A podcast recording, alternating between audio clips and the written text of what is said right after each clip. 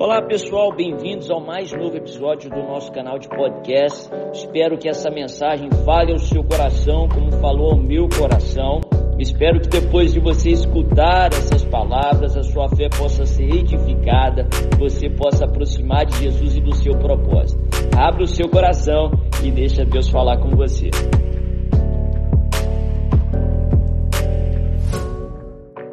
Êxodo capítulo 3, a partir do verso 1. Livro de Êxodo, capítulo 3, verso 1. Vamos estudar um pouquinho sobre Moisés, sobre esse grande homem de Deus, nesse primeiro encontro que ele tem com Deus, que eu creio que muito tem a nos ensinar. Amém? Êxodo 3, verso 1. A palavra de Deus diz assim: Moisés pastoreava o rebanho de seu sogro, Jetro que era sacerdote de Midian. Um dia levou o rebanho para o outro lado do deserto e chegou ao Horebe, o monte de Deus. Ali o anjo do Senhor lhe apareceu numa chama de fogo que saía no meio de uma sarça. Moisés viu que, embora a sarça estivesse em chamas, não era consumida pelo fogo. Que impressionante, pensou. Por que a sarça não se queima? Vou ver isso de perto. O Senhor viu que ele se aproximava para observar, e então, do meio da sarça, Deus o chamou: Moisés, Moisés. Eis-me aqui, respondeu ele. Então disse Deus: Não se aproxime, tire as sandálias dos pés, pois o lugar em que você está é terra santa. Disse ainda: Eu sou Deus de seu pai o Deus de Abraão, o Deus de Isaac, o Deus de Jacó. Então Moisés cobriu o rosto, pois teve medo de olhar para Deus. Disse o Senhor: De fato, tenho visto a opressão sobre o meu povo no Egito. Tenho escutado o seu clamor por causa dos seus feitores. Eu sei quanto eles estão sofrendo. Por isso desci para livrá-los das mãos dos egípcios e tirá-los daqui para uma terra boa e vasta, onde há leite e mel com fartura. A terra dos cananeus, a terra dos ititas, a terra dos amorreus, dos ferezeus, dos heveus e dos jebuseus. Pois agora o clamor dos israelitas chegou a mim, e tenho visto como os egípcios os oprimem. Vá, pois agora eu o envio ao Faraó para tirar do Egito o meu povo, os israelitas. Verso 19, a Bíblia diz assim: Eu sei que o rei do Egito não os deixará sair, a não ser que com uma poderosa mão o force. Por isso, estenderei a minha mão e, e, ferirei os egípcios com todas as maravilhas que realizarei no meio deles. Depois disso, ele os deixará sair. E farei que os egípcios tenham boa vontade para com o povo, de modo que quando vocês saírem, não sairão de mãos vazias. Todas as israelitas pedirão às suas vizinhas, as mulheres que estiverem hospedando em casa, objetos de prata e de ouro e roupas, que vocês porão em seus filhos e em suas filhas, assim vocês despojarão os egípcios. Olha que texto tremendo. Êxodo capítulo 3 nos conta como Moisés, o grande Moisés, que tem uma grande representatividade para judeus, para os cristãos, esse homem de Deus ali do Antigo Testamento, ele tem o seu primeiro encontro com Deus. Até aqui ele ainda não tinha encontrado com Deus, ele estava fugido do Egito.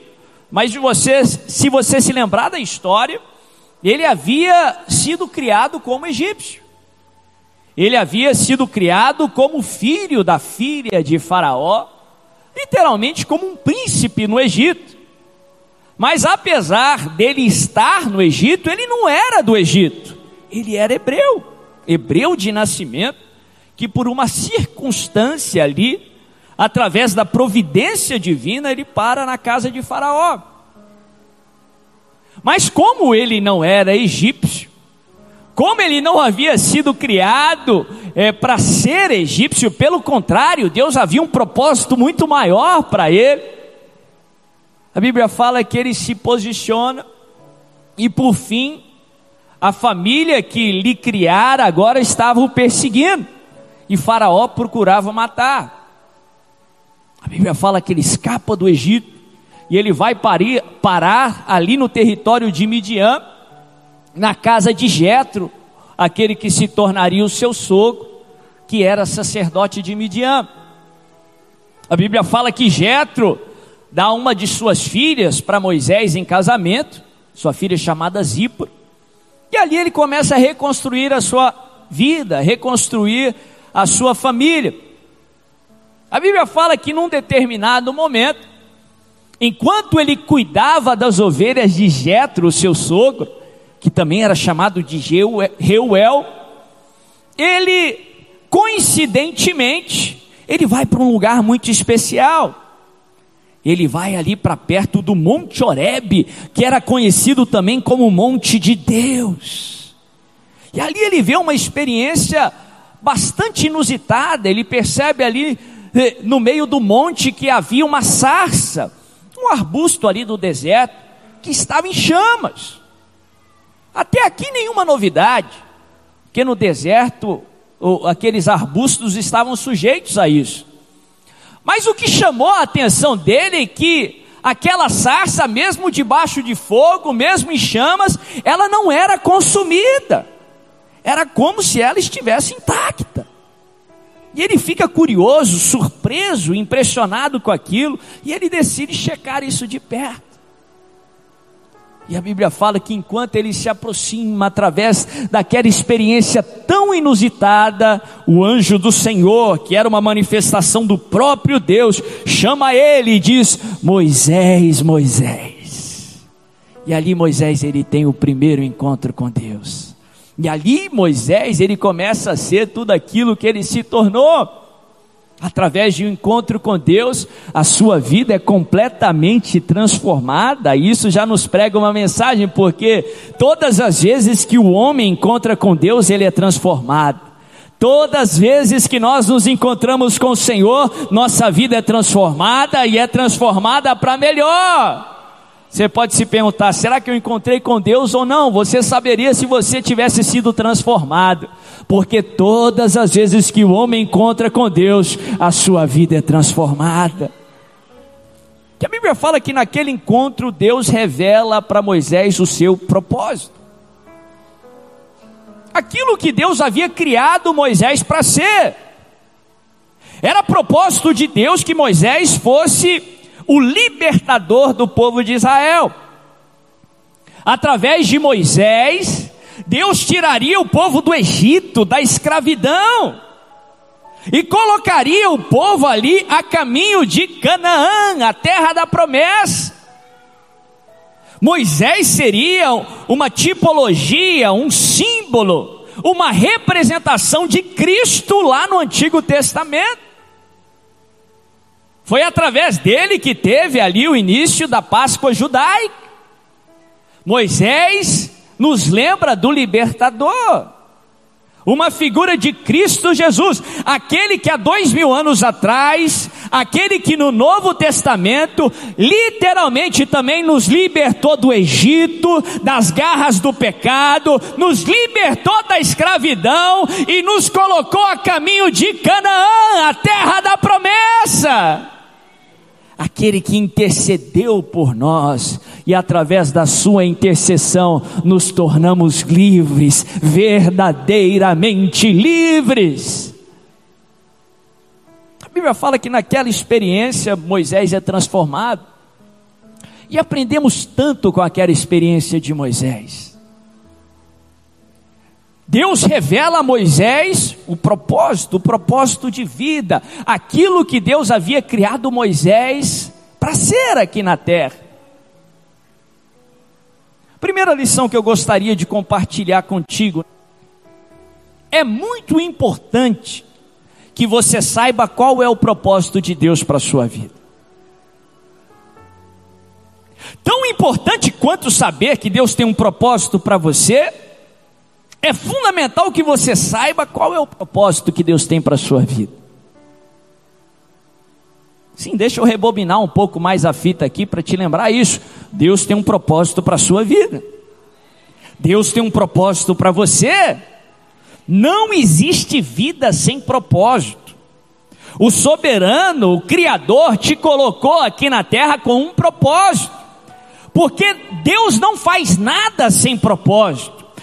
Tudo que Deus faz, Ele tem um propósito. A sua criação teve propósito, e por isso eu posso lhe afirmar com toda certeza e convicção que Deus tem um propósito para você. Ah, meu irmão, isso é, é, é, cheio de significado, isso nos prega muitas coisas, porque se Deus tem um propósito para você, eu estou lhe afirmando, é porque tem um futuro para você, tem uma esperança para você, Deus quer fazer grandes coisas através de você. A promessa lá de Joel, no capítulo 2, para os últimos dias, para os dias que nós estamos vivendo, ele diz assim: que nos últimos dias o Senhor derramaria o seu espírito, e nós estamos vivendo nessa época, a época que sucedeu o primeiro advento de Cristo e antecede o segundo advento do Senhor, a dispensação da graça, a dispensação do Espírito Santo.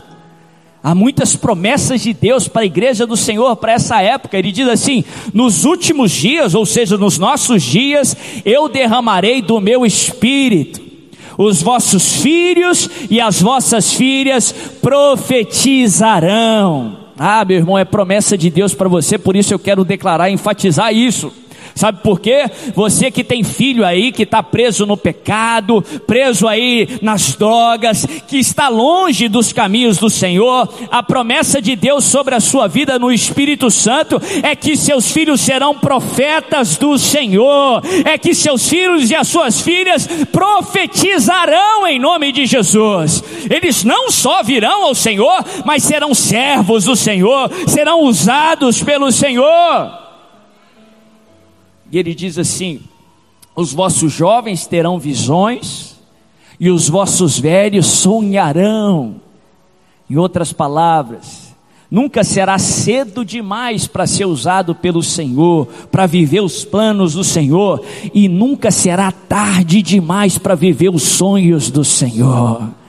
Não importa quanto tempo você tem de caminhada, se você está respirando, é porque Deus tem um propósito para a sua vida, é porque Deus tem sonhos para você. O melhor momento da sua vida não ficou lá atrás, mas está diante de você, em nome de Jesus. A Bíblia nos ensina que o propósito de Deus para cada um de nós, que foi feito customizado para cada um de nós, como todo bom arquiteto ou um projetista, quando vai fazer algo, ele faz um grande projeto. Deus fez um projeto para a sua vida. Com excelência divina, ele projetou algo para você. Ele te capacitou para viver esse projeto, ele te colocou, ele colocou em você dons, talentos, qualidades, até as suas imperfeições. Foram colocadas aí com um objetivo para viver o propósito do Senhor.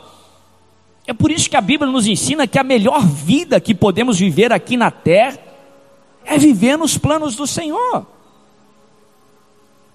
A Bíblia fala que a vontade de Deus, o propósito, o plano do Senhor, ele, ele é bom, perfeito e o que? Agradável.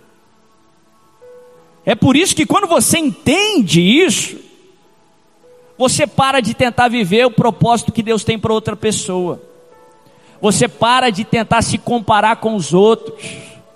Porque Deus não te criou para ser uma outra pessoa, Deus criou para ser você. Porque Ele tem um propósito para você. Nenhuma outra pessoa no mundo, há mais de 7 bilhões de pessoas vivendo no mundo atualmente, nenhuma outra pessoa na história foi criada para viver o propósito que Deus constituiu para que você vivesse. Só você pode correr essa carreira que Deus traçou à sua frente. Só você pode ser você. Nenhuma outra pessoa tem a capacidade de ser você. Porque Deus tem um propósito para a sua vida. E esse propósito é o melhor que você pode viver. Tão importante quanto saber que Deus tem um propósito para nós, é importante que você saiba qual propósito é esse. Os grandes homens e mulheres da Bíblia sabiam qual era o propósito que Deus tinha para cada um deles. Sim, Deus revela de acordo com a estação que nós estamos vivendo, mas eles não tinham dúvida do propósito que Deus tinha para eles. Moisés sabia que Deus queria que ele fosse libertador no Egito. Davi ficou sabendo muito cedo. Quando o profeta Samuel foi lá na casa do pai dele, para ungir um dos filhos de Jessé, um dos filhos de, do pai de Davi, como o próximo rei de Israel. A Bíblia fala que Davi era o oitavo de, era o último irmão de oito filhos. Era o último filho de oito irmãos. E a Bíblia fala que o profeta vai lá na casa dele, todos os sete estavam lá na casa para receber o profeta com aquela expectativa, poderiam ser o próximo rei, mas Davi ficou lá no pasto, cuidando das ovelhas do seu pai. E o profeta vai lá e tenta ungir os sete, mas quando Deus tem algo para a sua vida, meu irmão, nada pode impedir o agir de Deus na sua vida. As pessoas podem não acreditar em você, os seus familiares podem não acreditar em você, mas Deus vai fazer com que tudo aconteça para que você seja escolhido, para que você seja ungido por Ele. A Bíblia fala que Davi, ali com seus 17 anos, ele é chamado, ele é ungido porque o propósito que Deus tinha para ele era para que ele fosse rei em Israel. Isso acontece várias e várias vezes. João Batista, lá no Novo Testamento, ele sabia que o propósito de Deus para a sua vida era preparar o caminho para o Messias. O apóstolo Paulo sabia que o propósito de Deus para a sua vida é para que ele fosse o apóstolo enviado aos gentios. Ele levaria o evangelho para o povo gentio. É importante que você saiba qual é o propósito de Deus para a sua vida. Só assim você vai parar de perder tempo, parar de bater em portas erradas. Só assim você vai ser livre das distrações e do engano de Satanás. O inimigo só quer aí no melhor cenário que você perca tempo, no pior cenário ele quer matar, roubar e te destruir, e ele sabe que ele vai ter sucesso nisso se você viver distante do propósito que Deus tem para a sua vida. Por isso que é importante que você saiba qual é o propósito que Deus tem para você. Aqui no texto nós aprendemos um pouco sobre como saber qual é o propósito que Deus tem para cada um de nós.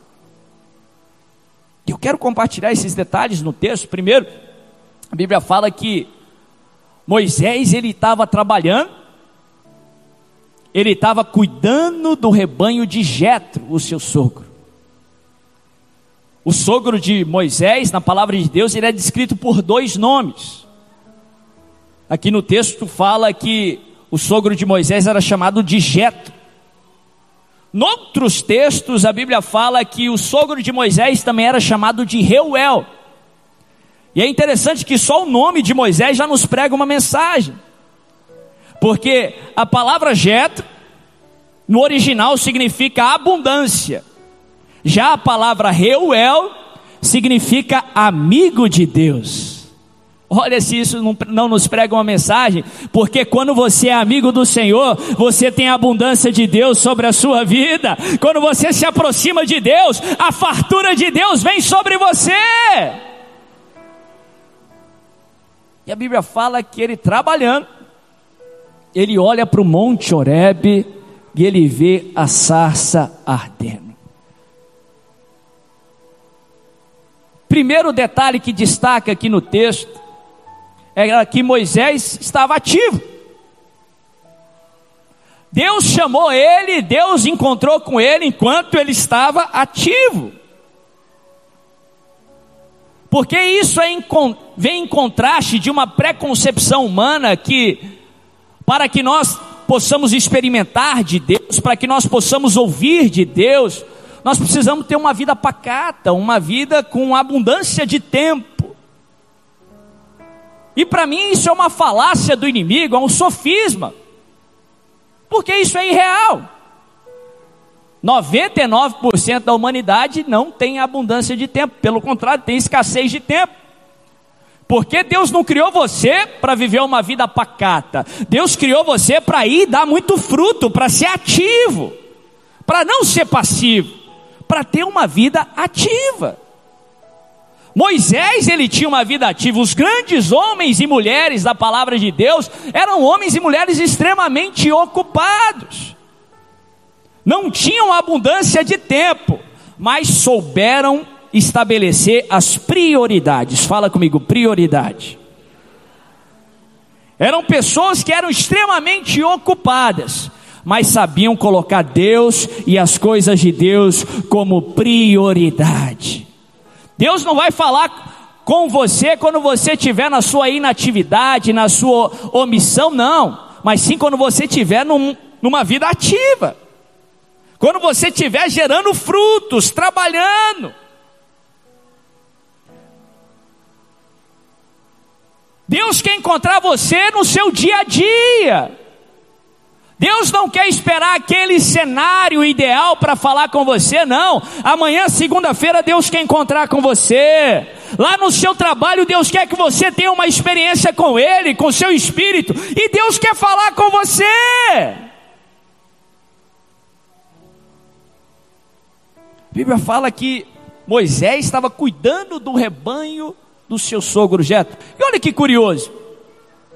Teve um outro personagem muito relevante no Antigo Testamento que também teve discernimento ou ficou sabendo do propósito que Deus tem, tinha para a vida dele, numa circunstância muito similar a Moisés. Teve um outro personagem que talvez é tão honrado e reconhecido nos dias de hoje quanto Moisés foi. Não sei se você lembra de Davi. Acabei de falar de Davi. Lá em 1 Samuel, no capítulo 16, quando Davi ele é ungido rei de Israel, ele era um garoto, ele não era rei ainda. Ele foi ungido antes da promessa se cumprir e passou alguns anos antes da promessa se cumprir de fato. Mas quando ele é ungido rei, lá em 1 Samuel, no capítulo 16, Davi também estava cuidando de ovelha. Davi também estava cuidando do rebanho do seu pai. Por que, que eu quero enfatizar isso? Eu falei que o sogro de Moisés também era chamado de Reuel. A palavra Reuel significa amigo de Deus. Jesus, lá no Evangelho de João, ele nos ensina que os amigos dele são aqueles que fazem a vontade dele. Para mim, o rebanho de Reuel é uma figura muito clara da igreja do Senhor. Fala comigo, igreja. Da mesma forma, o rebanho de Jessé, o rebanho do pai de Davi, o rebanho do pai.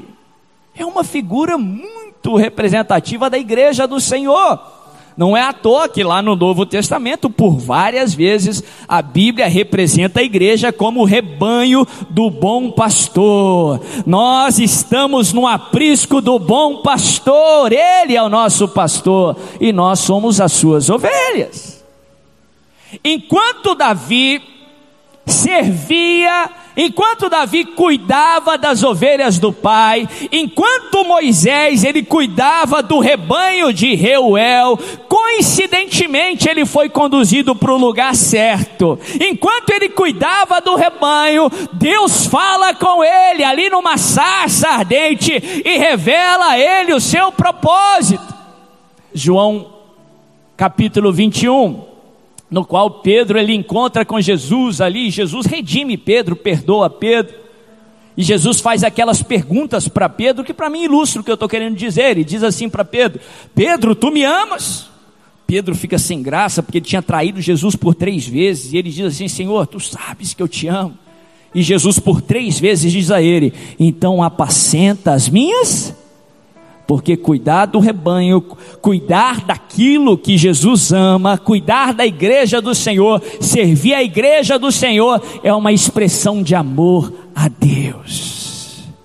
Você quer saber qual que é o propósito de Deus para a sua vida? Sirva a igreja do Senhor. Cuide da igreja do Senhor. Ame aquilo que Deus ama. Ame a noiva do Senhor. Ama o rebanho do Senhor com as suas forças, com os seus talentos, com os seus recursos. Sirva a igreja do Senhor, porque coincidentemente Deus vai te conduzir para o lugar certo. Deus vai te livrar dos lugares errados. Quando você menos esperar, você vai estar lá lá no Monte Horebe, no monte de Deus, naquilo que Deus tem para a sua vida, e ali Deus vai falar com você, e ali o Espírito Santo vai te encher, e ali Deus vai revelar o seu propósito a você.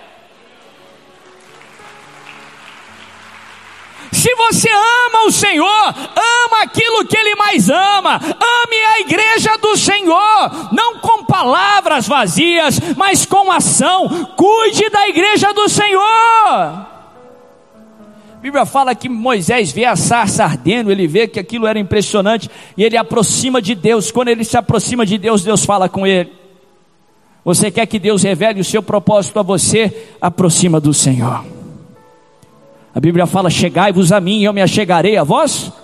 Outros, aproxima do Senhor, porque Ele vai falar com você.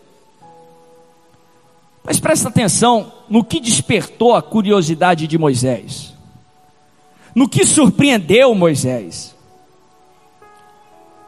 A sarça ardendo, a sarça era um arbusto do deserto, a sarça em chamas não era novidade. A novidade era que apesar das chamas, a sarça não era consumida. E através daquela representação, Deus vira para Moisés e diz: Eu estou vendo o clamor do meu povo no Egito. Eu estou ouvindo o seu clamor, o seu sofrimento. Em outras palavras, eu não sou insensível à dor do meu povo. O seu clamor chegou até mim. Já haviam 400 anos que o povo estava sendo opresso ali no Egito. Deus havia dado essa palavra lá a Abraão, lá no livro de Gênesis, que o povo ia passar ali 400 anos no Egito.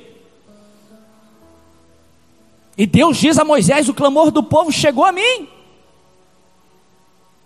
Como aquela sarça o povo queimou durante 400 anos foi opresso por Faraó, foi abusado por Faraó, foi escravizado.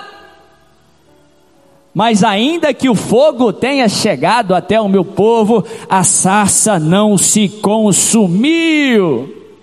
E ele diz que impressionante. O impressionante não era o fogo. Fogo é uma representação de problema, dificuldade, prova.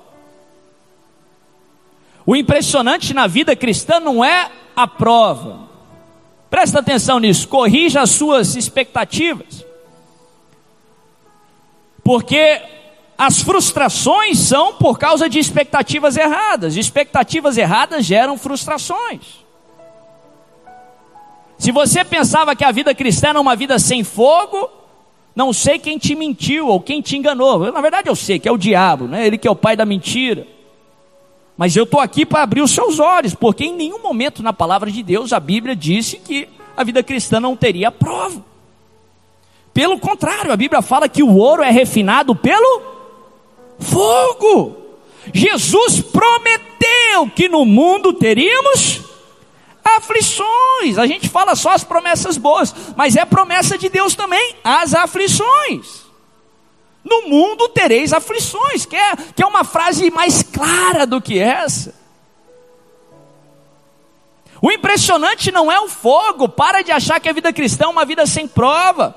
Expectativa errada gera frustração. Corrija a sua expectativa. No mundo você vai ter aflição. O apóstolo João diz isso lá nas epístolas, lá no final da Bíblia. Ele diz assim, ó: Não estranheis o fogo ardente que surge no meio de vós, destinado a vos provar, como que se alguma coisa extraordinária vos tivesse acontecido. Não fique espantado porque a sarça está queimando. Aí ele conclui dizendo assim: Mas alegrai-vos à medida que sois coparticipantes dos sofrimentos de Cristo, para que na revelação da sua glória vos alegreis exultando. Em outras palavras, não espere uma vida sem problemas, mas tenha a expectativa que você vai ter vitória sobre cada problema em nome de Jesus. A sarça pode até arder, mas ela jamais vai ser consumida. O inimigo pode até vir por um caminho, mas ele sempre vai fugir por sete caminhos. A arma pode até ser forjada, mas ela jamais vai prosperar em nome de Jesus. O impressionante não era que a sarça estava pegando fogo, o fogo vai vir. O problema vai bater na sua porta, mas no Senhor você não vai ser consumido em nome de Jesus. A Bíblia fala que Moisés fica espantado com aquilo, ele diz assim: que impressionante, eu preciso ver isso de perto. E toda vez que eu passo por esse texto, Deus abre os meus olhos. Porque por muito tempo eu interpretava isso errado. No intuito de pregar a palavra, no intuito de trazer mais pessoas para o Senhor, eu achava que o cristão tinha que se mostrar para o mundo, para as pessoas aí fora, como que se a vida cristã fosse uma vida perfeita. Eu achava que para ser atrativo para as pessoas aí fora, a vida cristã, nós jamais deveríamos nos mostrar como pessoas humanas, vulneráveis, com problemas. Eu achava que tinha que mostrar que a vida cristã era uma vida sempre de prosperidade. Prosperidade é maneira humana, não maneira de Deus. Uma vida de muitas riquezas, de alegria, de fotos bonitas, sem momentos tristes. Como a vida de uma influência da rede social, já viu? As melhores poses, as melhores roupas, os melhores lugares. Só que tem um problema com isso. Que essa vida não é real. Nem humanamente, nem biblicamente. A vida que é mostrada no Instagram é uma vida para mostrar. Não é uma vida real. Não é propósito de Deus. Muita gente mostra aí que está abafando aí fora, mas mal sabe ele que ele é um miserável, pobre, cego e nu. Às vezes, quando põe a cabeça no travesseiro, mal consegue dormir sem remédio. Passa uma pá de problema, de necessidade, mas na internet está mostrando dinheiro adoidado. Essa não é uma vida real e essa não é a vida que Deus quer que o servo de Deus tenha. Essa não é a vida que Deus nos chamou para viver. Porque essa não é uma vida real, é uma mentira. O que despertou a atenção de Moisés não foi que não tinha fogo na sarça, não foi que o povo de Israel não sofreu opressão no Egito, não foi que o povo de Israel não enfrentou problemas e nunca foi até o Egito, ficou lá na terra o tempo todo. Mas o que fez Moisés dizer: Poxa, que impressionante, eu preciso ver isso de perto era que a sarça queimava, o fogo veio, a situação é real, Deus permite a chuva cair sobre justo e injusto, no mundo tereis aflições, mas o servo do Senhor tem algo diferente. Apesar da chama, a sarça não é consumida. Apesar do problema, você vai permanecer de pé. Apesar da necessidade, nada rouba a alegria do seu coração, porque você sabe quem você tem crido e Ele é poderoso para te livrar de todo e qualquer Egito. Ele é poderoso para te livrar das garras de Faraó e te levar para Canaã.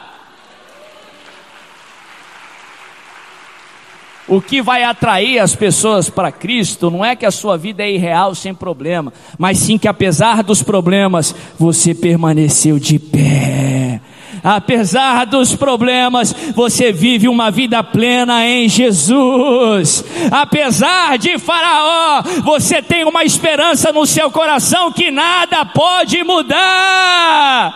A sarça pode até arder, mas ela não é consumida. É por isso que o mundo vai, vai vir atrás de Jesus. Paulo coloca isso de uma forma, ele diz assim, 2 Coríntios 2, verso 7. Ele diz assim: Mas graças a Deus que sempre nos conduz, hein? Graças a Deus que sempre nos conduz sem problema, é isso que Paulo fala? Mas graças a Deus que sempre nos conduz numa vida pseudo-perfeita. Não. Mas graças a Deus que nos conduz em triunfo. Fala comigo, vitória.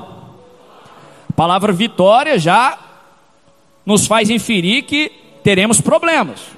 Porque a gente não vence se não tiver oposição. Mas ele diz: Mas graças a Deus que sempre, sempre, sempre, não importa quão difícil, não importa quão impossível, sempre nos conduz em triunfo, e por meio de nós, da sua vitória, do seu milagre, da sua resposta, por meio de nós, exala a fragrância do seu conhecimento é a vitória de Deus na sua vida, é o milagre de Deus na sua vida, é porque a sarça ardeu, mas ela não foi consumida, que o bom perfume de Cristo vai ser exalado, e as pessoas aí fora vão perceber que Deus é cheiroso, que vale a pena servir o nosso Deus, porque Ele fez milagre na sua vida. Ah, a sarça pode até arder, Moisés disse: Vamos ver este pé. Enquanto ele se aproxima, Deus fala com ele. Deus revela a ele o seu propósito. Deus começa a falar para Moisés, e eu não entrei em detalhes no texto, eu li, li do início os primeiros dez versos, depois os quatro últimos versos. Deus entra em alguns detalhes ali que precisava de mais tempo para falar, mas no final ele diz assim para Moisés: ele diz assim, ó, Faraó não vai aceitar a sua conversa. Faraó não vai liberar o povo, a não ser que eu os force ou eu o force com uma mão poderosa. E assim eu vou fazer. E através da minha mão poderosa eu vou derramar algumas maravilhas ali no Egito. A gente sabe do que se tratava isso, as dez pragas que Deus enviou. E depois Faraó vai liberar o povo. Em outras palavras, a ação de Faraó não foi surpresa para Deus. Apesar de Deus nos dar o livre-arbítrio, Deus ele vê o amanhã antes do amanhã acontecer. Ele sabe qual serão as suas decisões e ele sabe qual serão as decisões de Faraó. Nem Faraó pode agir sem a permissão de Deus. Faraó pode pegar o povo de Deus de surpresa. Faraó pode ter te pego de surpresa com uma crise financeira, com um diagnóstico médico, com um sintoma no seu corpo, com uma crise na sua família. Ele pode até ter pego você de surpresa, mas ele não pegou Deus de surpresa. Ele sabia que Faraó iria se, se levantar e ele já tinha provido o escape. Ele disse: a não ser que eu haja com uma mão poderosa Deixa eu te falar isso. A mão poderosa de Deus está sobre a sua vida. A mão poderosa de Deus está sobre a sua família. A mão poderosa de Deus está sobre essa situação. O faraó não foi surpresa para Deus. Deus já havia provido o escape. Talvez você não sabe ou não vê a solução. Confia no Senhor de todo o seu coração, porque Ele já proveu o escape para essa situação. Ele já proveu o escape para a sua vida em nome de Jesus.